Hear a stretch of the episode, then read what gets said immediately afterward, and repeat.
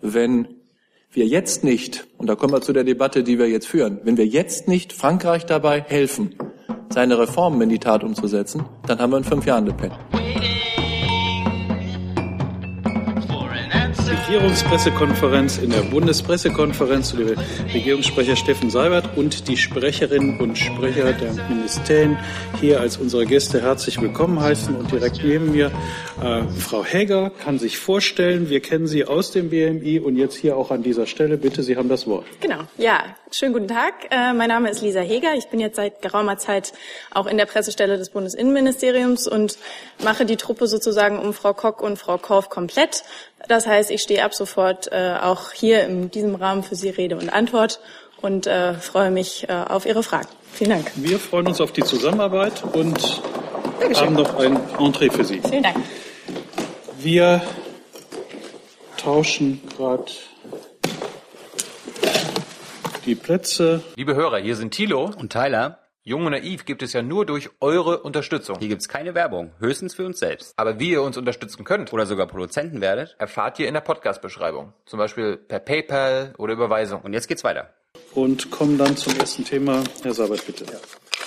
Ja, meine Damen und Herren, guten Tag. Ähm, seit wir uns das letzte Mal hier ähm, begegnet sind, hat es eine freudige Nachricht gegeben, die nicht untergehen soll, eine freudige Nachricht in einer insgesamt sehr traurigen Situation.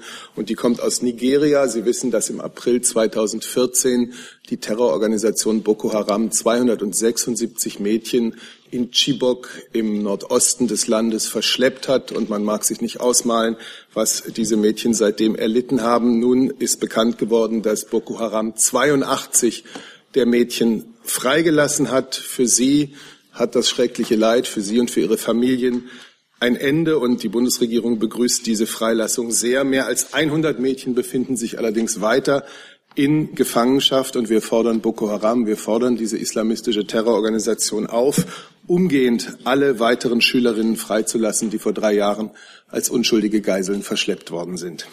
Dazu Fragen. Dann kommen wir zu anderen Themen. Sie hatten sich gemeldet. Gucken Sie mal, wo ist das nächste Mikro? Da? Passt es?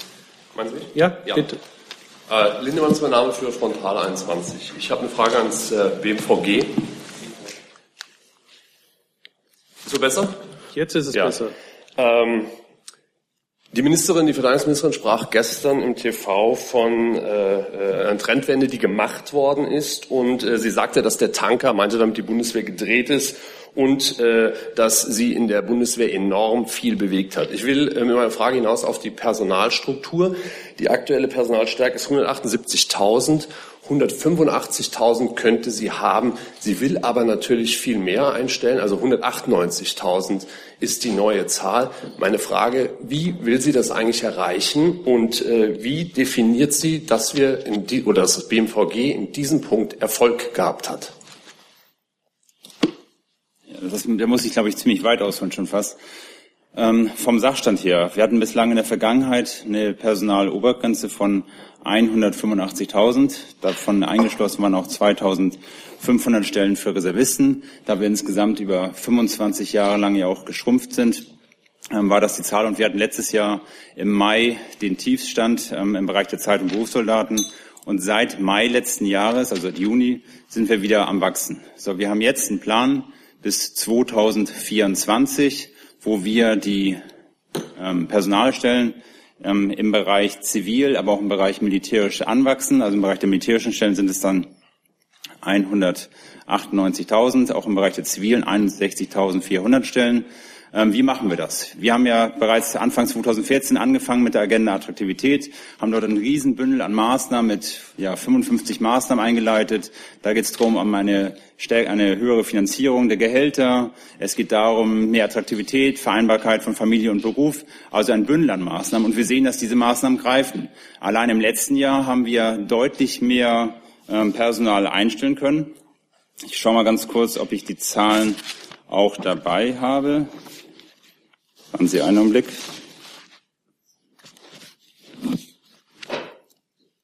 Das heißt, wir haben im letzten Jahr 16 Prozent mehr Zeitsoldaten eingestellt und nur allein, um vielleicht mal zwei Zahlen zu nennen, im Bereich der IT-Feldwebel 60 Prozent mehr Einstellungen und wir konnten auch die Zahl der Weiterverpflichtungen deutlich erhöhen.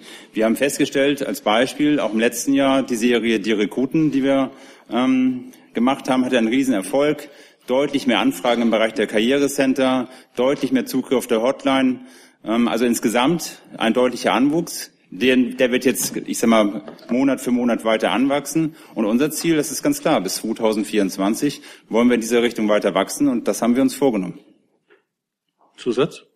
Zusatz, äh, jetzt ist ja dieses sogenannte Bühler-Papier in der Presse aufgetaucht, also äh, ein, ein Strategiepapier der äh, Abteilung Planung. Da ist ja alleine die Rede von einer äh, kräftigen äh, ja, Aufrüstung der Bundeswehr. Also an die 40 Bataillone äh, sollen also dazukommen. Wenn man das mal überschlägig rechnet, 600 äh, Mann grob pro Bataillon, komme ich da allein auf 21.000 nur in Heer- und Streitkräftebasis. Ist in den Planungen des BMVG bis 198.000 Sollstärke zu gehen, das da schon inkludiert oder kommt das da noch oben drauf? Da würde ich Sie verweisen, gucken Sie bitte mal ins Protokoll der Regierungspressekonferenz rein. Das Thema hatten wir vor drei Wochen. Die Dinge, die Sie jetzt gerade sagen, sind völlig falsch. Können Sie erläutern, was daran falsch ist? So, schauen Sie in das Protokoll, dann sehen Sie es. Hm. Herr Jung? Herr Nant, ähm, die Ministerin hat gestern von einem Säuberungsprozess und Reinigungsprozess gesprochen. Wenn man diese Begriffe googelt, äh, kommt man ähm, auf Artikel, die mit Diktatoren verbunden sind mit Herrn Erdogan. War das ähm, ein bewusster, sind das bewusste Begriffe der Ministerin gestern gewesen? Also was machen wir jetzt? Vielleicht um einfach den, den Stand zu machen. Ähm, das war ja jetzt auch schon in der Berichterstattung am Sonntag mit drin. Der Generalinspekteur hat angewiesen, dass jetzt nochmal im Zuge der Ermittlung, der Überprüfung nochmal alle dienstlichen Liegenschaften mit Blick auf die Einhaltung der Regelungen zum Umgang mit dem Traditionsverständnis ähm, nochmal überprüft werden. Diese Überprüfung findet derzeit statt. Sie wird abgeschlossen sein bis zum 16. Mai. Und ähm, da, also da, wir haben jetzt festgestellt, auch im Zuge der Aufarbeitung des Falls vom Oberleutnant A, dass zumindest in mindestens zwei Kasernen, das war einmal Ilkirch, einmal Donauesching, dort auch Wehrmachts ähm, Devotionalien gefunden wurden. So, und wir, wir prüfen jetzt weiterhin und schauen, ob es eben im Hinblick auf den, das Traditionsverständnis der Bundeswehr ähm, weiteren Handlungsbedarf gibt. Und da sind wir jetzt in der Lagefeststellung. Die Frage bezog sich auf die Begriffe, die die, die Ministerin in der Öffentlichkeit verwendet. Ja, ich habe Ihnen doch gesagt, was wir jetzt gerade machen. Wir machen jetzt die Überprüfung. Herr Jessen. Herr Nant, wenn ich die Äußerung der Ministerin richtig wahrgenommen habe, dann hat sie in den vergangenen Tagen mehrfach äh, in Bezug auf die äh, Überprüfung gesagt, da werde noch mehr hochkommen. Ähm, das ist ungewöhnlich von einer Ministerin zu Beginn eines Prozesses, diese äh, Erwartung oder fast Gewissheit zu hören. Worauf gründet die sich? Gab es oder gibt es in Wahrheit doch schon eine Vielzahl von Hinweisen interner Art, ähm, was da so alles noch kommen wird? Ist ja eine sehr starke Vermutung. Ja, es sind insgesamt drei Säulen. Ähm, so würde ich es mal bezeichnen, warum diese Vermutung naheliegt. Einmal sind natürlich die Ermittlungen im Fall Oberleutnant A noch gar nicht abgeschlossen. Das heißt, ähm, der Generalbundesanwalt ist ja insgesamt noch mitten in diesen Untersuchungen mit drin. Ähm, da ist es ja auch noch ähm, die Frage, gibt es jetzt vielleicht noch Mitwisser, gibt es Mittäter? Ähm, da ist man noch mittendrin. Also hier, wie gesagt, er, äh, erwarten wir natürlich auch noch weitere Erkenntnisse. Der zweite Punkt ist, dass natürlich auch im Rahmen solcher Überprüfungen, wie ich es gerade eben dargestellt habe, ähm, natürlich auch festgestellt wird, ähm, ja, gibt es vielleicht noch in anderen Bereichen Handlungsbedarf, der bislang noch nicht erkannt wurde. Und die dritte Säule ähm, ist natürlich auch, dass man schon spürt, dass auf, aufgrund dieses Themas natürlich auch eine, ja, eine höhere Sensibilität ähm, der Soldatinnen, Soldaten, der zivilen Beschäftigten da ist, auch der Vorgesetzten und dadurch vielleicht auch das Meldeaufkommen sich erhöht. Und das sind eigentlich diese drei Linien, auf das sich die Aussagen der Ministerin begründet. Nachfrage. Das bedeutet äh, also vor allem im Hinblick auf die dritte Säule, dass Sie jetzt schon nach den allerersten äh, Berichten sozusagen von unten nach oben äh, Informationen, Hinweise äh, durchgesickert sind oder weiterkommen, äh, was es an ähnlich einzuordnenden Vorfällen. Genau, wir, wir, wir spüren ein höheres Meldeaufkommen als in Normalität. Das sagt aber nichts über die Qualität aus. Das ist mir ein ganz wichtiger Punkt. Das sagt aber aus, was, was darüber aus, wie letztendlich ähm, Vorgesetzte, vielleicht auch ähm, Mitarbeiter ähm, Dinge halt wahrnehmen und vielleicht, vielleicht verstärkt darauf achten.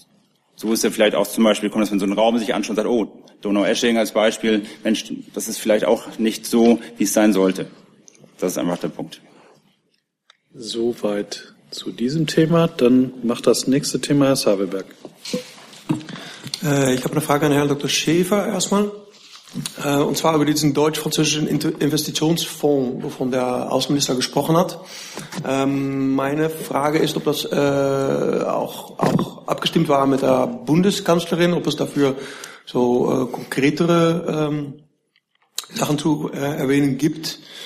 Ähm, vielleicht können Sie da ein bisschen erläutern und dann auch eine Frage an das Finanzministerium, ob das auch mit Ihnen äh, verabredet worden ist oder mit dem äh, Finanzminister eben und ob es dafür Geld gibt und so ja, wie viel? Also wir sind jetzt wie viele Stunden? Vielleicht 16 Stunden, noch nicht mal 16 Stunden äh, von dem Moment weg, an dem der neue französische Präsident vom französischen Volk äh, gewählt äh, worden ist. Ähm, All das, was der Außenminister gestern gesagt hat äh, zu diesem Thema, ist, äh, glaube ich, äh, für alle, die hier auf der Bank sitzen, aber auch für die aufmerksamen Beobachter nichts Neues. Herr Gabriel hat sich äh, in den Wochen äh, vor dieser zweiten Runde der Präsidentschaftswahlen immer wieder zur Lage in Frankreich, zum deutsch-französischen Verhältnis und zur Lage in Europa äh, geäußert. Zuletzt hat er das getan in einem Namensbeitrag in der großen französischen Tageszeitung Le Monde am vergangenen, vergangenen Mittwoch unter der Überschrift Emmanuel Macron hat Recht. Und die wesentliche Botschaft, die der Außenminister äh, in diesem Artikel dann auch äh, den äh, französischen Leserinnen und Lesern von Le Monde mit auf den Weg geben wollte, war, dass aus seiner Sicht äh, es gut ist, wenn äh, Emmanuel Macron französischer Präsident wird, weil er für Europa steht, weil er sich von den Miesmachern, den Populisten und denen mit den einfachen Antworten nicht hat ins Boxhorn äh, jagen lassen, sondern aktiv und engagiert sich für Europa eingesetzt hat.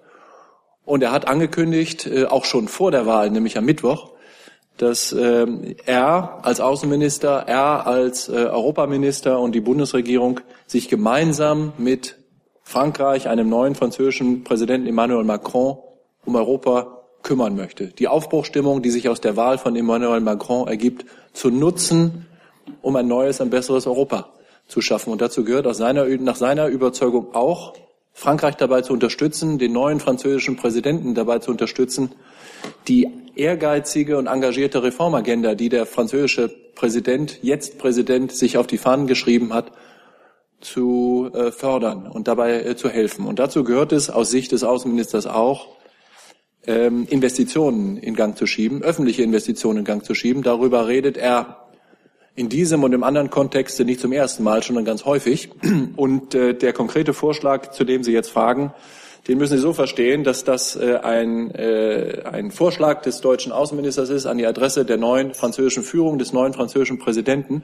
Details kann ich Ihnen dazu nicht nennen. Das ist eine Idee und das ist ein politischer Vorschlag, über den dann natürlich innerhalb der Bundesregierung und äh, auch mit unseren französischen Partnern, im Übrigen auch mit unseren europäischen Partnern gesprochen werden kann und gesprochen werden soll, weil äh, wir der Meinung sind, dass jetzt beim besten Willen keine Zeit verloren äh, werden kann, dabei Frankreich zu helfen, seine Reformen umzusetzen und damit wieder der starke Partner Deutschlands und Europas zu sein, den wir brauchen. Vielleicht ein Zusatz. Ähm, ich verstehe das sehr gut. Äh, vielen Dank dafür, für die Erklärung. Meine Frage war, ob das auch verabredet war, diesen äh, französisch-deutschen Fonds mit der Bundeskanzlerin und ob es dafür auch Geld gibt, äh, möglicherweise vom Finanzministerium. Und so ja, wie viel? Also ich kann nur noch mal wiederholen. Äh, Sie, äh, konkrete Summen, äh, konkrete, äh, was soll man sagen, konkretes Kleingedrucktes werden Sie von dieser Regierungsbank ganz bestimmt auch von Herrn Seibert oder von der Kollegin aus dem Finanzministerium jetzt nicht hören können. Worum es geht, ist die grundsätzliche Einstellung des deutschen Außenministers, dass dieser französische Präsident, der einen mutigen Wahlkampf geführt hat, der sich für Europa eingesetzt hat, der möchte, dass Frankreich wieder der starke Partner Europas und Deutschlands ist, der es mal war, dass der die volle Unterstützung äh, Deutschlands verdient hat. Und das gilt auch für sein Projekt, seine Projekte, Investitionen an, anzuschieben, die nicht nur die Möglichkeiten für Unternehmen äh, verbessern, äh, Wachstum zu erzeugen, sondern die auch, äh, die auch zusätzliche Nachfrage schaffen und deshalb in äh, gleich doppelter, äh, doppelter Weise dafür äh, eingesetzt werden können, uns in Europa wirtschaftlich und sozial voranzubringen. Also Sie sagen äh, Kleingedrucktes, Moment, Moment, aber jetzt müssten wir schon Ja? die beiden Angesprochenen Okay. auch mal zu Wort kommen lassen, bitte. Herr Seibert, möchten Ich Sie bin nicht ergänzen? gefragt worden von Herrn Sabelberg. Wenn Herr Sabelberg nach, Ja, nach, Sie dürfen gerne etwas dazu sagen. nehme ich Sie immer in Anspruch. Also ich rede gerne, aber ich bin, wie gesagt, nicht gefragt worden, deswegen wollte ich Ich, jetzt... ich, ich würde Sie nicht unterbrechen, wenn Sie reden. Also. Ah, das ist gut. Danke. Also zunächst mal, Sie wissen, die Bundeskanzlerin hat sich äh, sehr gefreut über den großen Wahlerfolg Emmanuel Macrons. Sie hat ihm gestern Abend äh, telefonisch herzlich dazu gratuliert. Äh, Macron trägt die Hoffnungen von Millionen von Franzosen, das ist ganz offensichtlich, aber er trägt auch die Hoffnung vieler Menschen in Deutschland, vieler Menschen in ganz Europa. Er hat, das hat Herr Schäfer gerade schon ganz richtig gesagt, einen wirklich mutigen proeuropäischen Wahlkampf geführt. Er steht für Weltoffenheit statt Abschottung. Er ist entschieden für eine soziale Marktwirtschaft eingetreten. Und das alles sind gute Anknüpfungspunkte für eine vertrauensvolle künftige Zusammenarbeit mit der Bundesregierung. Ähm, die Partnerschaft mit Frankreich ist, war und bleibt ein Grundpfeiler deutscher Politik. Wir stehen in Europa und anderswo vor zahlreichen gemeinsamen Herausforderungen, ähm, unsere Länder und die Europäische Union in eine gute, erfolgreiche, sichere Zukunft zu führen. Wir stimmen uns äh, mit der französischen Regierung dabei über viele gemeinsame Schritte ab und wo immer möglich äh, gehen wir diese Schritte auch zusammen zum Wohl unserer Länder, Deutschland und Frankreich, aber zum Wohl auch der gesamten Europäischen Union. Und in diesem Geist freut sich die Bundeskanzlerin auf die Begegnungen mit dem neuen französischen Präsidenten, auf die Unterhaltungen, die Diskussionen mit ihm und wünscht ihm und damit auch allen Französinnen und Franzosen viel Erfolg. Und wie sieht sie das? Jetzt Äh, lassen wir erstmal Frau von Thiesenhausen zu Wort. Ja.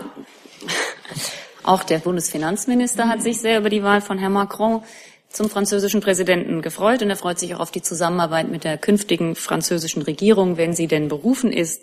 Wenn diese neue Regierung im Amt sein wird, wird es viele gemeinsame Themen geben, ähm, darunter natürlich auch die Stärkung der Eurozone, sowohl in wirtschaftlicher Hinsicht als auch was die Strukturen, die Governance der Eurozone angeht. Und jetzt ist erstmal Herr Madlan dran.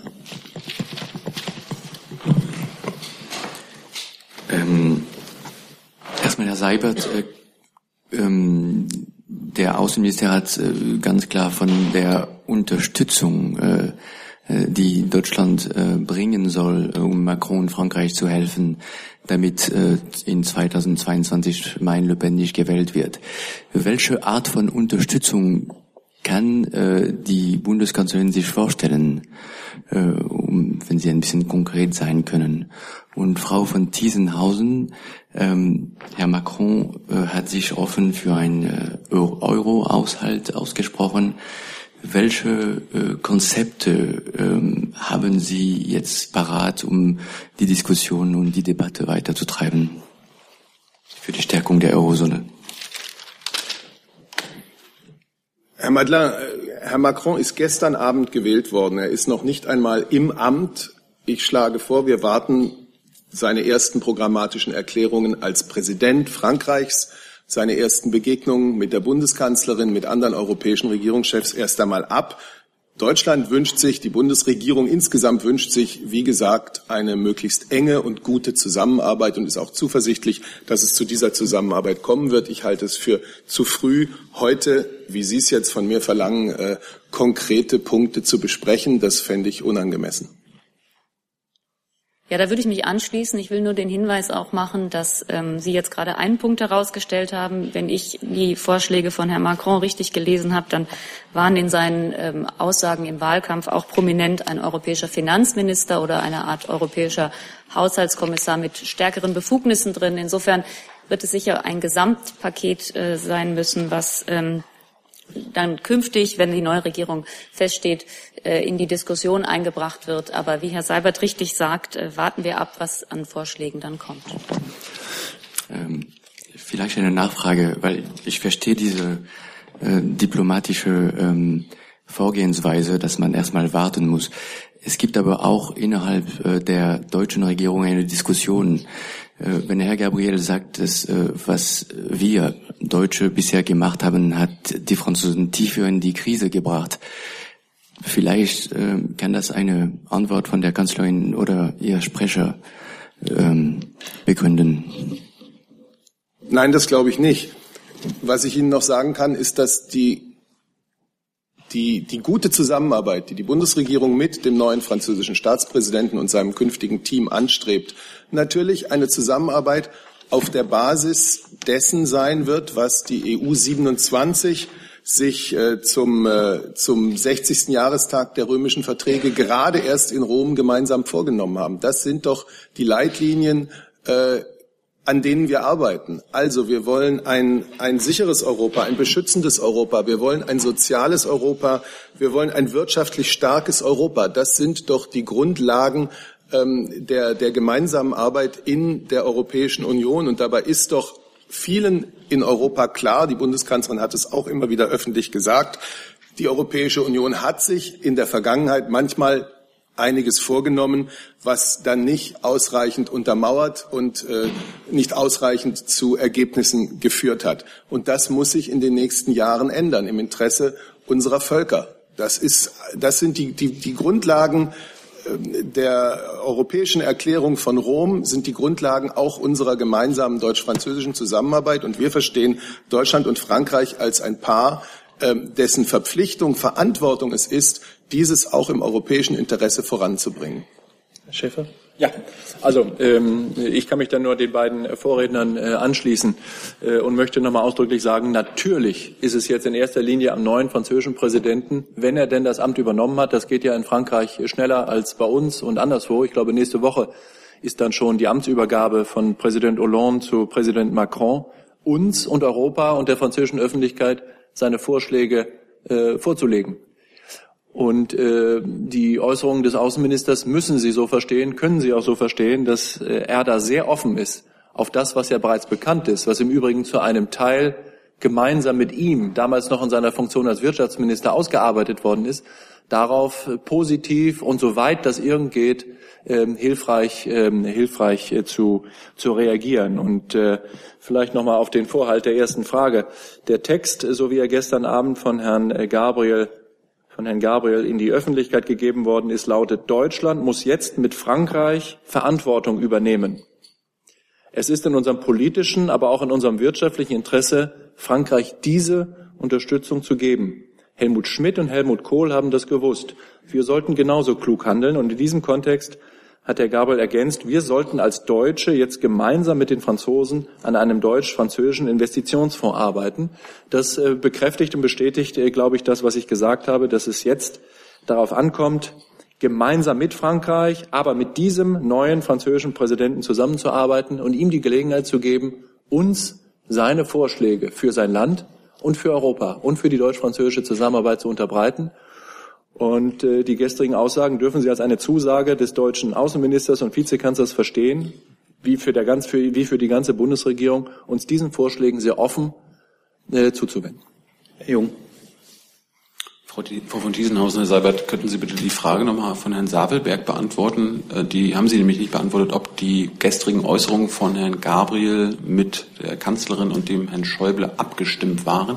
Und Herr Schäfer, wie bewertet das Auswärtige Amt das über ein Drittel, fast jeder vierte Franzose eine aus meiner Sicht recht ex, rechtsextreme Präsidentschaftskandidatin gewählt haben. Ich glaube, Herr Jung, wenn Sie genau hingehört haben, hat der Kollege Schäfer ähm, die Antwort selbst gegeben. Die war? Ich will jetzt nicht für den Kollegen Schäfer sprechen, aber er hat ja von einer, vielleicht spricht er selber für seinen Außenminister, einer Initiative des Außenministers gesprochen. Hm? Er hat von einer Initiative des Außenministers gesprochen. Also ich verstehe es richtig, dass es nicht mit Herrn Schäuble oder Frau Merkel abgestimmt war. Korrekt? Die Europapolitik der Bundesregierung, um Sie zu beruhigen, ist die Europapolitik der ganzen Bundesregierung. Darf ich auch? Zweite Frage. Bitte? Sie sind dran. Also es ist genauso wie, äh, wie die beiden sagen. Es ist eine Initiative äh, des Außenministers, äh, die, die sich gründet auf der gemeinsamen Europapolitik dieser, dieser Bundesregierung. Und äh, zu Ihren Äußerungen zum Thema Le Pen kann, kann ich sagen, ich weiß nicht, ob Ihre ähm, Leser oder Ihre äh, Nutzer oder ob Sie selber noch öffentlich-rechtliches Fernsehen schauen. Ich tue das noch ab und an und habe da gestern auch äh, den deutschen Außenminister vernommen, der auf die allererste Frage, ich glaube in beiden Sendern, bei ARD und ZDF, wie schätzen Sie denn den Wahlsieg ein, gesagt, ich bin erleichtert, aber ich bin auch in Sorge.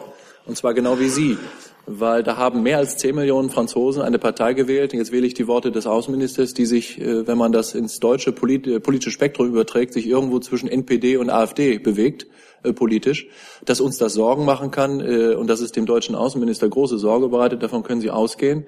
Das mögen Sie auch daran ermessen, dass er auch gestern öffentlich im Fernsehen gesagt hat, wenn wir jetzt nicht, und da kommen wir zu der Debatte, die wir jetzt führen, wenn wir jetzt nicht Frankreich dabei helfen, seine Reformen in die Tat umzusetzen, dann haben wir in fünf Jahren Le Pen. Und das ist ein ganz wesentliches Motiv für die gestrigen sehr starken und sehr solidarischen Aussagen des deutschen Außenministers an die Adresse des neuen französischen Präsidenten. Herr Schäfer, welche Reformen erwartet Herr Gabriel von den Franzosen? Ich glaube, das führt jetzt zu weit, das im Detail auszuführen. All die Vorschläge, die der französische äh, jetzt Präsident äh, elect äh, Emmanuel Macron gemacht hat, sind ja öffentlich äh, einsehbar. Und ein großer Teil davon ist übrigens gemeinsam mit Deutschland äh, entstanden. Ähm, es gibt gemeinsame Papiere des damals noch Wirtschaftsministers Gabriel äh, mit dem damals noch Wirtschaftsminister Macron äh, für eine Reform Europas, für äh, öffentliche Investitionen, für eine Reform der Institutionen der Eurozone, manches mehr. Ansatzweise haben wir darüber gesprochen.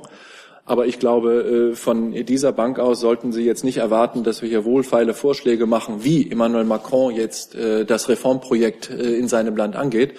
Das wird er selber am besten wissen. Und wir sind da sehr zuversichtlich, dass er sehr bald sehr klare Vorschläge macht. Und wie gesagt, wir werden uns das sehr aufmerksam anschauen und werden unser Möglichstes tun, um das zu unterstützen.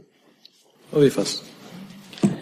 Herr Dr. Schäfer, Sie sprachen vom Kleingedruckten. Bei diesem Investitionsfonds, so klein möchte ich ja auch gar nicht werden, ähm, denn da geht es ja dann darum, wie Investitionen vergeben werden, wie die Ausschreibungsverfahren sind und so weiter. Aber vielleicht können Sie uns doch mal eine grobe Linie davon geben, äh, wie so ein Investitionsfonds aussehen könnte. Und wenn ich die Frage des Kollegen Davidsbergs nochmal aufgreife, was wäre das für eine Dimension und würde das in Konkurrenz treten, zu den europäischen Investitionsfonds, der, also, ja, den es ja bereits gibt und äh, von dem wir wissen, dass es auch sehr schwer ist, Investitionen zu vergeben, weil die Projekte gar nicht da sind. Also das, was der Außenminister da gestern äh, gesagt hat, äh, worauf Sie sich beziehen, schließt für mich äh, weder denklogisch noch äh, semantisch noch sprachlogisch eine Beteiligung Europas oder etwas unter dem Dach äh, Europas aus.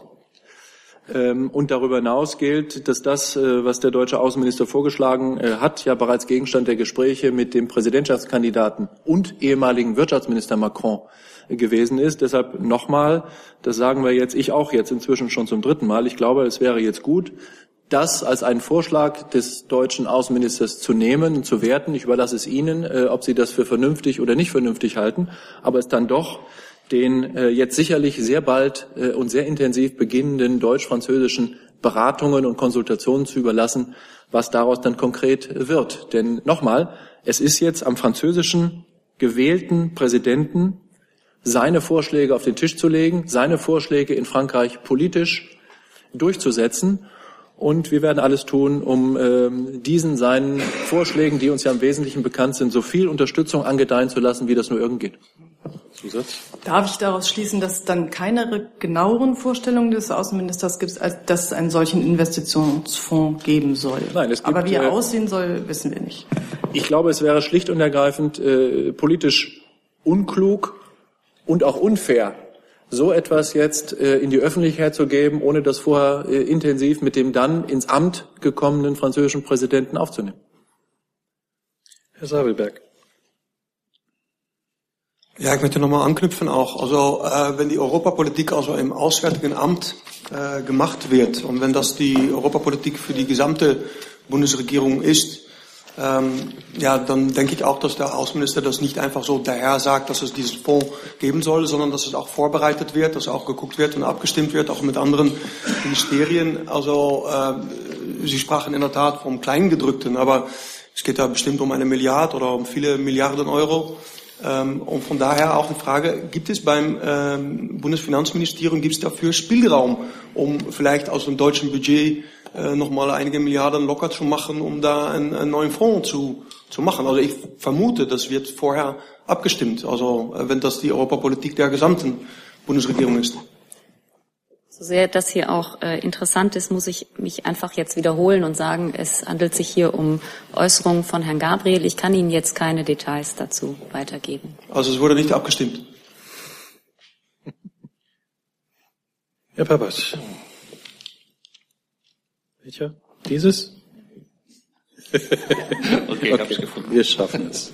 Ja, Dr. Schäfer, äh, wie ist es eigentlich ähm, die Erwartung des Außenministers? Erwartet er, dass in der Zeit bis zu den Bundestagswahlen diese Initiative, dieser Vorschlag diskutiert, innerhalb der Regierung diskutiert wird und konkretisiert wird? Oder ist er ein Gedanke, ein Vorschlag, eine Initiative, die für die Zeit nach den Bundestagswahlen hinaus also ich glaube, die Zeit und Europa und Frankreich wird nicht auf äh, die, den, äh, den innenpolitischen oder Wahlkalender Deutschlands Rücksicht nehmen, dass, dass in einer Situation, in der die, auch die politischen Parteien, die diese Bundesregierung stellen, äh, miteinander oder gegeneinander in Wettbewerb treten äh, mit Blick auf die Bundestagswahlen, dass das die Sache nicht unbedingt äh, erleichtern mag, das mag sein, aber deshalb gibt es trotzdem überhaupt keinen Grund äh, aus meiner Sicht, mit, mit irgendetwas zu warten, sondern äh, der französische Präsident hat in seinem Wahlkampf immer wieder darauf hingewiesen,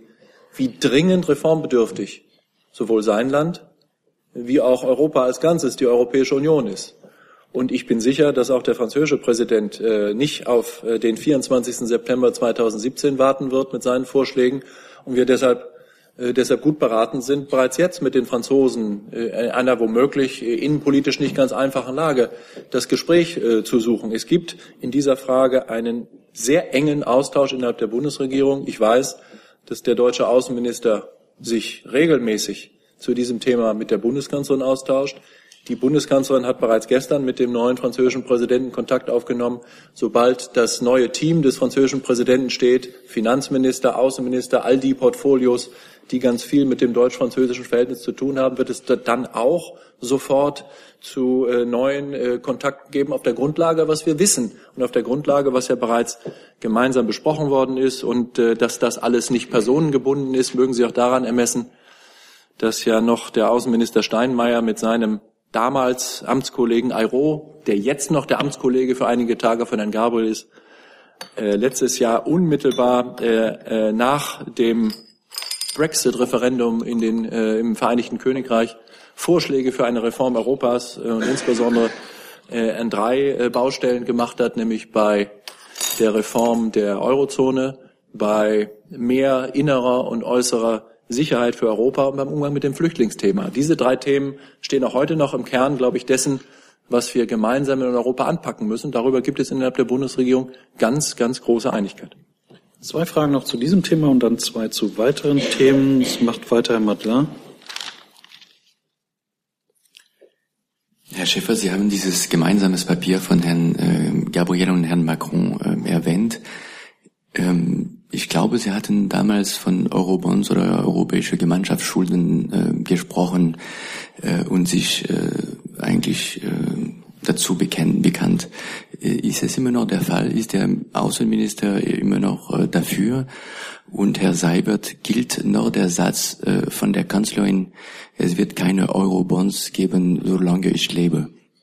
Ja, jetzt versuchen Sie an einem zweiten Punkt, erst bei diesem Investitionsfonds, jetzt bei dem Thema Eurobonds, uns zu Aussagen zu locken, wo Sie vielleicht Widersprüche ermitteln können. Ich kann Ihnen dazu nur sagen, was ich gerade eben gesagt habe. Es ist jetzt am französischen Präsidenten, seine Vorschläge für die Reformen in Frankreich und Europa zu machen. Und was das sein wird, das können wir nur ahnen. Das wissen wir nicht. Wir haben dafür wahrscheinlich einen etwas besseren, ein etwas besseres Gespür als die allgemeine Öffentlichkeit, weil handelnde Personen innerhalb der Bundesregierung sich mit Emmanuel Macron auch im Wahlkampf ausgetauscht haben. Deshalb war er ja auch in Berlin und hat mit der Bundeskanzlerin und jedenfalls auch dem Außenminister äh, gesprochen, und zwar auch unter vier Augen gesprochen. Aber jetzt muss er erstmal ins, in, in sein Amt äh, kommen. Jetzt muss er sein Team zusammenstellen äh, und äh, dann werden wir wissen, ganz bestimmt sehr schnell wissen, was seine Vorschläge für die anstehenden Reformen sein werden. Und dann werden wir uns dazu, positionieren, dann werden wir uns dazu äh, positionieren. Ja, ich kann Ihnen eigentlich zu all dem nur sagen, dass die ablehnende Haltung der Bundesregierung zu Eurobonds äh, weiterhin besteht. Herr Jessen. Herr Schäfer, zusammengefasst, äh, geht der Außenminister also davon aus, dass mit der Wahl Macrons ein Momentum geschaffen wurde, in dem in Zukunft das vielleicht möglich sein wird, an gemeinsamer deutsch-französischer ähm, Triebkraft positiv gesehen, was mit Hollande in den letzten Jahren zumindest nicht mehr stattgefunden hat und dass in dieser, äh, unter diesen Voraussetzungen dieser Ansatz einer, sagen wir mal, Macron-Ökonomie äh, von Deutschland sehr wohlwollend begrüßt wird. Also ich würde versuchen, den, Histor den, den zeitlichen Bogen, vielleicht den historischen Bogen, Herr Jessen, etwas, äh, etwas weiterzuziehen. Das äh, Jahr 2016 war in vielerlei Hinsicht für die Europäische Union so etwas wie ein Annus Horribilis, horribilis äh, würde ich sagen, dass wir mit den, ähm, den Ergebnissen des, des Referendums in Großbritannien zum Brexit im Juni bis heute zu kämpfen haben, verfolgen Sie jeden Tag in den Medien. Und wie schwierig das alles sein wird, das hinzubekommen, von 28 auf 27 zurückzudrehen und äh, vernünftige Beziehungen mit Großbritannien zu gestalten in einem, äh, in einem außenpolitisch, sicherheitspolitisch, vielleicht sogar historisch sehr schwierigen Umfeld, in den Umbrüchen am Anfang des 21. Jahrhunderts, in dem wir uns bewegen. Und dass wir im Jahr 2017 gute Entwicklungen zu verzeichnen haben, zu denen ich ausdrücklich auch die gestrigen Wahlen in Frankreich rechne. Das ist richtig. Dazu gehört aber mehr. Dazu gehört, wir haben ja Herrn Sabelberg aus den Niederlanden bei uns. Dazu gehört auch das Ergebnis der niederländischen Parlamentswahlen und äh, in beiden Ländern ein klares Votum gegen Populisten und Nationalisten und ein klares Votum für Europa. Und dass das aus unserer Sicht Momentum ist, dass das Dynamik erzeugt, dass wir aber auch dieses Momentum aufnehmen müssen, indem wir uns dazu bekennen, dass wir bereit sind, Reformschritte zu gehen und dass wir manche Orthodoxien bereit sein müssen, hinter uns zu lassen. Das gilt und das gilt ausdrücklich für den Außenminister. Wir wechseln das Thema. Wohin, sagt Herr Jung. Herr Schäfer, gegebenenfalls ernannt. Ähm, ich habe jetzt am Wochenende im Spiegel gelernt, dass die USA darauf drängen, dass äh, die NATO sich formal an der Anti-ISIS-Koalition beteiligt. Welche Stellung diesbezüglich hat die Bundesregierung? Ich habe das sehr aufmerksam gelesen, was da im Spiegel geschrieben worden ist. Es gibt ja sogar Anwesende in diesem Saal, die daran äh, irgendwie beteiligt gewesen sind, wenn ich das, äh, wenn ich das richtig sehe. Ähm, für uns ist das, äh, für uns ist das nicht neu, dass das die Haltung der amerikanischen Regierung ist, und zwar nicht der Administration Trump, sondern schon der Administration Obama. Bei den NATO-Außenministertreffen in den letzten Jahren, bei denen ich dabei war, ich glaube, das waren alle, seitdem die Anti-ISIS-Koalition im September 2014 gegründet worden ist, war das immer das Thema und war es immer die Position der Vereinigten Staaten von Amerika. Und es war äh, auf manchen dieser Außenministertreffen dann auch die Position des äh, Generalsekretärs der, äh, der NATO. Das ist jetzt wieder der Fall. Und jetzt äh, prallen erneut äh, Argumente aufeinander, äh, ein Für und Wider, äh, dass man so oder so sehen kann. Und die Haltung der Bundesregierung war bisher so, dass sie aus guten und auch für alle Beteiligten, einschließlich der Vereinigten Staaten von Amerika und dem Generalsekretär der NATO, verständlichen Gründen mit anderen Partnern innerhalb der NATO dafür geworben hat, das nicht zu tun. Wir haben jetzt ähm, eine sich verändernde Lage, nicht nur durch eine neue amerikanische Administration, sondern auch dadurch, dass sich die Lage vor Ort, nämlich im Kampf gegen ISIS in Irak und in Syrien verändert hat. Und deshalb werden wir jetzt die amerikanischen Vorschläge und die Vorschläge unserer Partner in diesem Zusammenhang sehr intensiv prüfen bis zum Gipfel. Seibert, wann ist es? Am 25. 25. Mai? 25. 25. Mai haben wir es jetzt noch, heute haben wir den 8. haben wir noch 17 Tage. Und bis dahin gibt es noch jede Menge Zeit und das ist alles ganz normal, dass wir ähm, äh, auf den verschiedenen Ebenen, auf denen solche Gipfeltreffen vorbereitet werden, im Kreise der 28 Mitgliedstaaten der NATO uns miteinander beraten und ich bin ganz sicher, dass wir am 25. Mai ein Ergebnis der Öffentlichkeit präsentieren können, das ein Signal der Einigkeit der NATO ist. Nicht nur bei Fragen rund um den Artikel 5 und, die Bündnisverteidigung, sondern auch bei den Fragen, für die, ähm, äh, die da auch sonst auf der Tagesordnung stehen werden, zu denen ganz bestimmt auch der Beitrag der NATO im Kampf gegen islamistischen Extremismus und Terrorismus steht. Herr Nanz, war noch angesprochen. Ja, ich habe dem nichts mehr hinzuzufügen. Möchte die Verteidigungsministerin, dass die NATO formal Mitglied der Anti-ISIS-Koalition wird? Ich hab, wir haben das, glaube ich, gerade doch jetzt eben ähm, ausdiskutiert. Die, die Airbags-Flugzeuge leisten ja auch einen Beitrag jetzt. Und ähm, wo es zum Beispiel hier umgeht, also insofern ist die NATO schon äh, in diesem ähm, Bereich mit drin. Das haben Sie vielleicht nicht mitgekriegt. Das war schon vor Monaten, glaube ich. Ähm, so, also insofern ist das gar nicht der Punkt, der sich stellt. Und Herr Schäfer hat es gerade eben sagen wir, ausführlich dargestellt. Man ist jetzt in Diskussion, ähm, wie quasi insgesamt dieser Auftrag fortgeschrieben wird. Und dem, was Herr Schäfer gesagt hat, habe ich so nichts hinzuzufügen. Herr Geber. Ähm, Herr Schäfer, wenn das alles äh, nichts Neues ist, wie Sie gerade so schön gesagt haben, ähm, sozusagen kalter Kaffee, ähm, dann ist natürlich meine relativ simple Frage, da müsste ja die äh, Haltung der Bundesregierung in dem Fall schon abgestimmt sein. Deswegen die Frage an Sie, vielleicht auch an Herrn Seibert, mit welchem Votum äh, zu dieser Frage. Es ist ja formal beantragt worden, diese Teilnahme. Mit welchem Votum fährt die Bundesregierung zu diesem Gipfel? Ähm, und an Herrn Nant und an Herrn Schäfer die Frage, ist es möglich, ähm, dass es im BMVG und im AA unterschiedliche Haltungen gibt, nämlich dass es so ist, dass das BMVG eine solche Zusage durchaus machen würde, um an Herrn Trump ein positives Signal zu senden, vielleicht auch um ihn bei der Zwei-Prozent-Frage ein bisschen aufzuweichen, während das AA es eher so sieht, dass man bei dieser Frage unbeweglich sein will.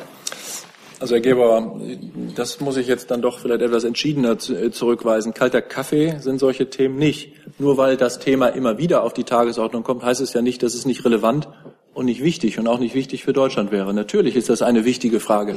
Herr Nant hat gerade zu Recht darauf hingewiesen, dass ich glaube, alle Mitgliedstaaten der NATO, vielleicht irre ich mich, sind, ist es mindestens die ganz überwältigende Mehrheit der Mitgliedstaaten der NATO als Staaten Mitglied der Anti-ISIS-Koalition sind, wie Deutschland auch.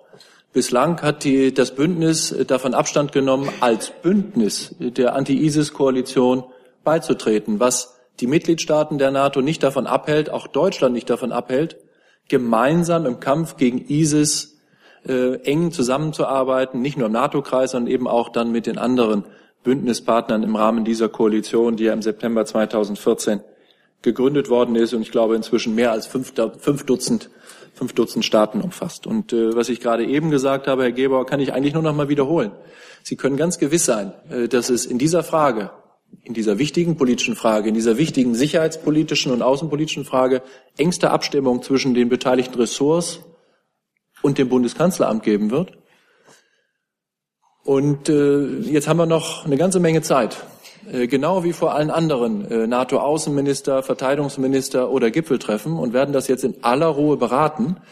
Ähm, ich glaube auch, dass äh, die Fragen, so wie Sie sie jetzt stellen, so einfach Ja, Nein oder so sich gar nicht stellen. Es kommt immer darauf an, was bedeutet denn das? Und was bedeutet das für die Ressourcen der NATO? Was bedeutet das für die Finanzierung gemeinsamer Maßnahmen der NATO?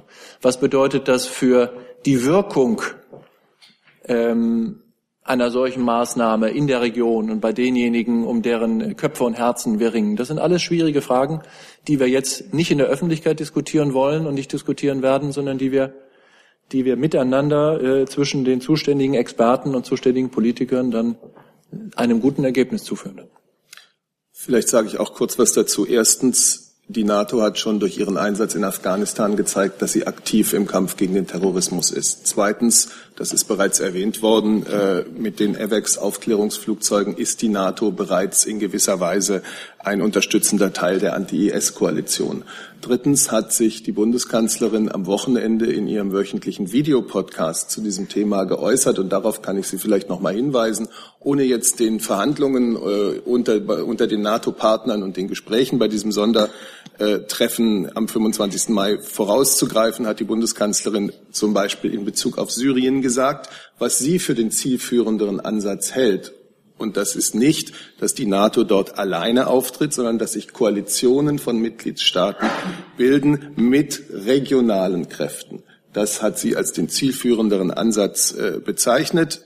Die NATO überlegt jetzt, ob sie sich in der Ausbildung im Irak engagieren ähm, will. Aber insgesamt äh, hält die Bundeskanzlerin regionale Koalitionsbildungen in Bezug auf äh, die Region Syrien für die bessere Antwort. Und das alles greift natürlich nicht äh, dem wichtigen Austausch mit den anderen NATO-Partnern am 25. Mai in Brüssel vor.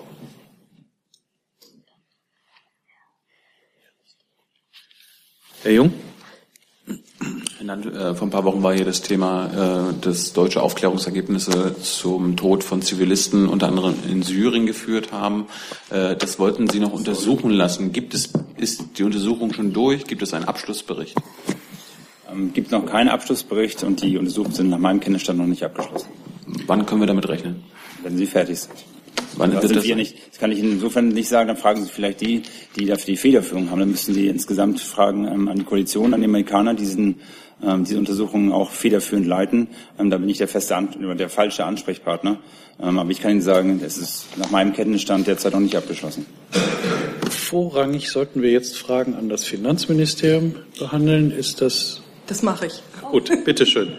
Ich habe eine Frage an das Bundesfinanzministerium. Es geht um die Abgeltungssteuer. Es gab am Wochenende Berichte, nach denen der Minister äh, seine, ablehn seine ablehnende Haltung gegenüber der Abschaffung, also eine doppelte Verneinung sozusagen, ähm, äh, leicht revidiert hat, dass er jetzt ähm, danach strebt, die Abgeltungssteuer äh, nur noch bei Zinsen auf das äh, Maß zu heben, wie die Einkommensbesteuerung ist. Vielleicht können Sie erstens sagen, ob dem so ist und äh, vielleicht noch mit einer Begründung folgen. Ja, also äh, ich habe die Berichte auch gelesen. Sie wissen, dass die Abgeltungssteuer nach unserer Ansicht ein Thema für die nächste Legislaturperiode ist. Insofern sind zum jetzigen Zeitpunkt auch noch keinerlei Festlegungen getroffen. Wir werden abwarten, was der automatische Informationsaustausch bringt, der ja dieses Jahr zum ersten Jahr stattfindet. Zudem muss man bei der Abgeltungssteuer immer berücksichtigen, dass sie sich hier im Kontext der Unternehmensbesteuerung befinden. Insofern werden wir auch im, auf, äh, im Blick behalten müssen, wie sich die Unternehmensbesteuerung international entwickelt. Das äh, führt zu dem Schluss, dass man in der nächsten Legislatur an einem sorgfältigen Gesamtkonzept arbeiten muss, was sowohl die Abgeltungssteuer als auch den Gesamtkontext einer möglichen Reform der Unternehmenssteuer in Deutschland einschließt. Dann kommen wir zur letzten Frage zu Herrn Jung, bitte. Ähm, vorab möchte ich darauf hinweisen, Herr Schäfer, äh, das Auswärtige Amt wollte, äh, Sie wollten nachreichen, wie Sie die US-Warnung an Europa bewerten, die Reisewarnung. Soll ich das jetzt tun? Äh, können Sie gerne machen. Und äh, Frau Adebar wollte nachreichen, wie die Bundesregierung die Souveränität äh, oder zur Souveränität Gibraltars steht. Und dann kann ich ja meine Frage stellen.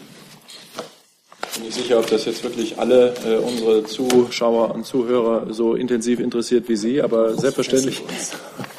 Deshalb mache ich das, mache ich das trotzdem, trotzdem gerne. Zu der Reisewarnung äh, äh, sogenannten Reisewarnung äh, kann ich sagen, jetzt nachdem ich das mir auch selber angeschaut habe und äh, die, die Kollegen auch, dass das genauso ist wie bei uns. Es gibt äh, auf der Website des State Departments des amerikanischen Außenministeriums Sicherheitshinweise und Reisewarnungen. Das hier ist ausdrücklich qualifiziert als ein Sicherheitshinweis, ein Europe Travel Alert, so nennen die das.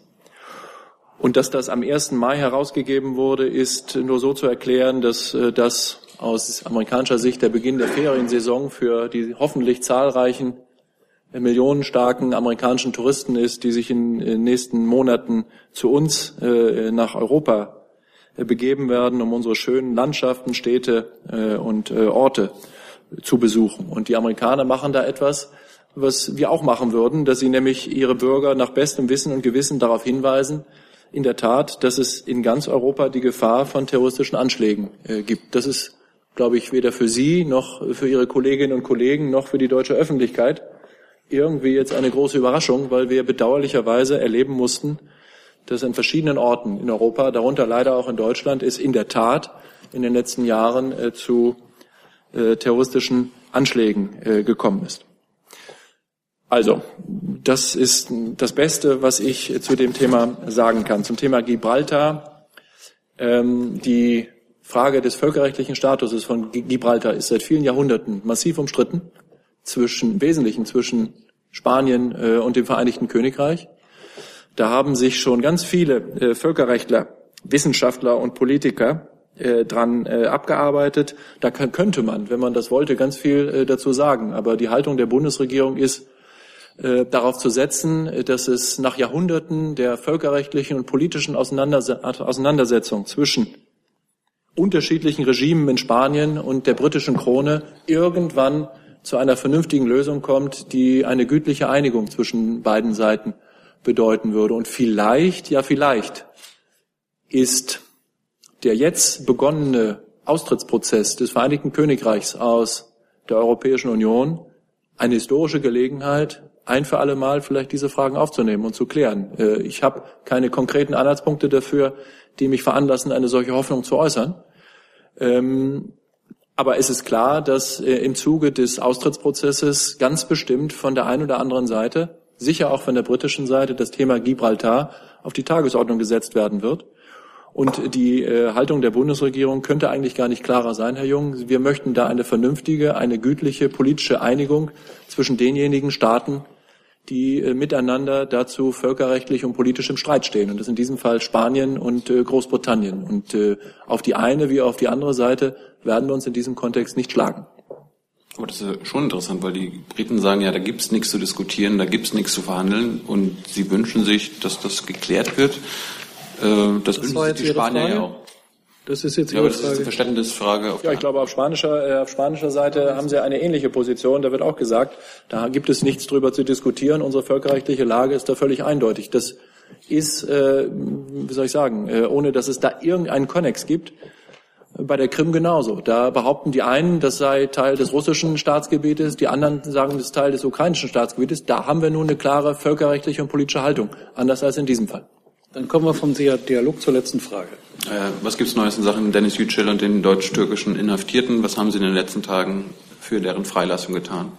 Ich kann äh, Ihnen äh, leider immer noch nicht davon berichten, dass es uns äh, gelungen ist, ähm, die Haftbedingungen oder die Besuchsmöglichkeiten für Dennis Yücel auszuweiten und zu äh, verbessern. Wir haben genauso wie bei Ihrer letzten Frage und auch bei Ihrer vorletzten und Ihrer vorvorletzten Frage eigentlich immer das gleiche Problem, dass ähm, wir mh, hm, keinen völkerrechtlichen Anspruch darauf haben, wegen äh, der doppelten Staatsangehörigkeit von Dennis Yücel und nur einen politischen Wunsch äh, äußern können, den wir aber so vehement äußern, wie das nur geht. Äh, und äh, wir bringen immer wieder gegenüber der türkischen Seite zum Ausdruck, ja, dass äh, der Fall Dennis Yücel tatsächlich so etwas ist wie ein ständiger Stachel im Fleische der deutsch-türkischen Beziehungen, die ohnehin in keinem guten Zustand sind. Wir äh, müssen feststellen, dass es in der Türkei Vermischungen gibt zwischen der angeblich unabhängigen Justiz und Regierungshandeln. Und deshalb bleibt es auch dabei, dass wir uns nicht nur an die türkische Justiz wenden, sondern auch an die türkische Exekutive, die Regierung, mit dem Ziel, das zu erreichen, was wir am Ende erreichen wollen, nämlich eine Freilassung von Dennis Yücel und auf dem Wege dahin verbesserte Haftbedingungen und Besuchsmöglichkeiten. Liebe Hörer, hier sind Thilo und Tyler. Jung und Naiv gibt es ja nur durch eure Unterstützung. Hier gibt es keine Werbung, höchstens für uns selbst. Aber wie ihr uns unterstützen könnt oder sogar Produzenten werdet, erfahrt ihr in der Podcast-Beschreibung. Zum Beispiel per PayPal oder Überweisung. Und jetzt geht's weiter.